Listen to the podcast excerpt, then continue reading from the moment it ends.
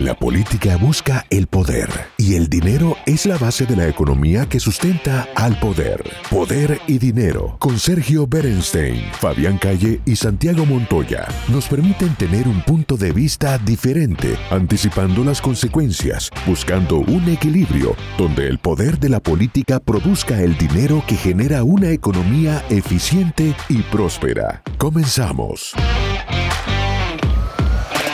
Bienvenido a un nuevo bloque de Poder y Dinero. Seguimos con Pedro. Pedro, abordemos un tema que recién Santiago eh, nos mencionaba en el corte, y es el mito de la excelente salud cubana.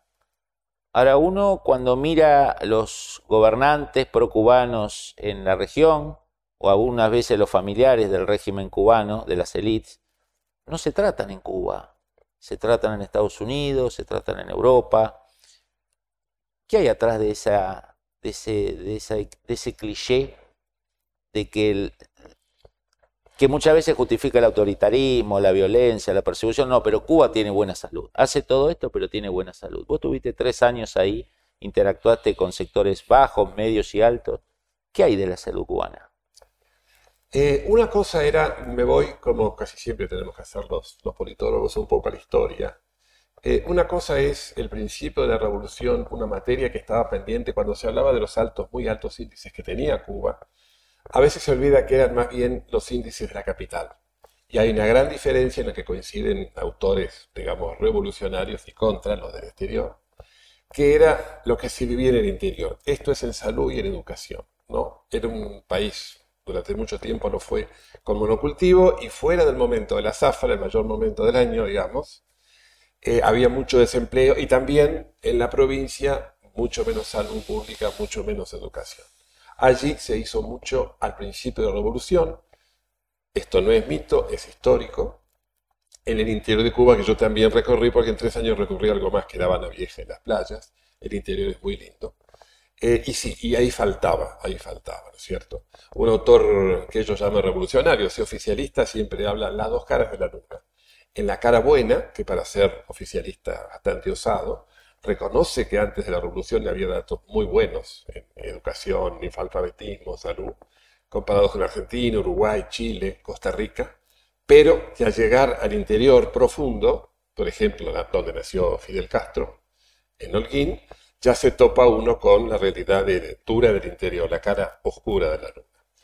Eh, hoy en día hay, y hace tiempo, ya bastante tiempo, hay tres sistemas de salud en Cuba, de facto. La de la dirigencia, los grandes cantantes, la clase dirigente, el gobierno, excelente, muy buena, muchas veces con médicos venidos del exterior.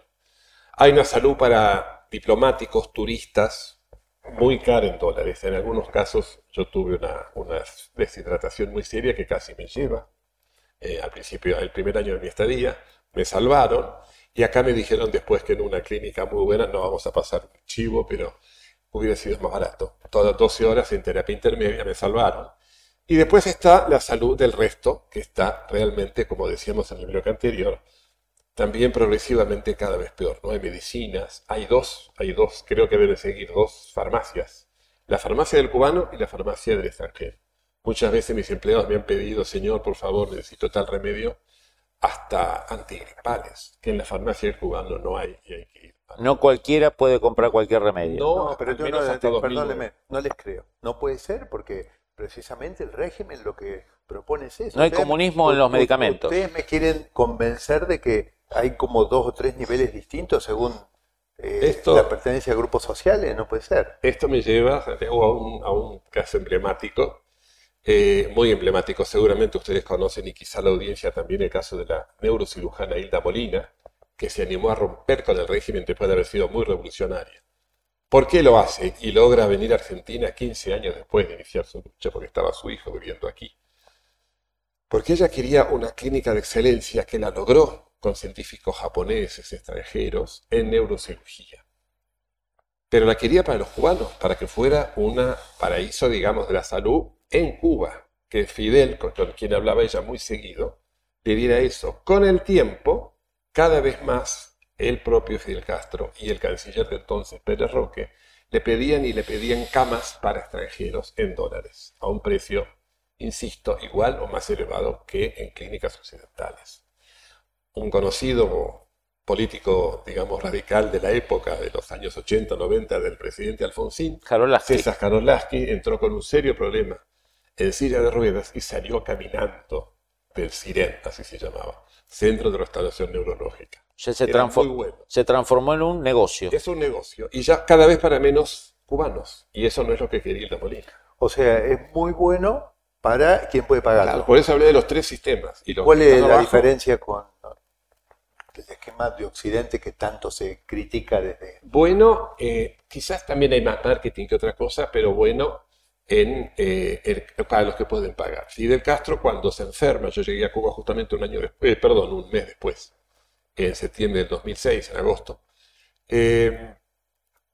había esa, esa, esa dificultad. nadie se animaba a operarlo, él no quería que lo operaran en tema intestinal, no deja, se vuelve a grabar y el año siguiente se trae en un avión de cubana a un equipo de, eh, del, famoso eh, gastroenterólogo y cirujano español García Sabrido, viene un avión de cubana y lo operó. Es decir, para el poder, para la clase dirigente, vienen médicos de afuera. Eh, para el cubano, por supuesto, en el diario Granma y en el diario Juventud Rebelde, los dos diarios cubanos, nunca apareció nada. Nosotros teníamos las agencias de prensa, Reuters, DPA, F. Éramos muy amigos porque si no, todo lo de... En Granma nunca apareció que Fidel fue operado por segunda vez en el paraíso de la salud por un cirujano español. Bueno, de hecho, cuando en la fase terminal de la enfermedad de Hugo Chávez, donde la mayor parte de los especialistas mundiales decían que ya no había mucho que hacer, Cuba lo lleva, eh, a, Chávez, en el fondo, a morir a Cuba, ¿no? Porque digamos, esta idea de que la medicina cubana iba a salvar lo que era imposible salvar. También Lula ofreció, igual creo que era irreversible el problema de Chávez, pero en Brasil hay muy buenos, muy buenos, muy buenas clínicas, por ejemplo, cardiológicas. Lula también ofreció, Lula también, amigo de Castro, ofreció llevarlo a, Brasil, a San Pablo concretamente, y no, no, tenía que ser Cuba. Tenía que morir ahí. Y elegir el sucesor. Exacto, lo eligen los cubanos. Bueno, Pedro, como siempre, muchas gracias. Este, esperamos el próximo programa para profundizar y entender un poco mejor eh, el tema cubano y el tema de Venezuela. El análisis sobre el poder y dinero concluye por hoy. Seguimos con los cálculos y proyecciones para ofrecerles nuevas herramientas que les ayuden a tomar mejores decisiones. Hasta el próximo programa.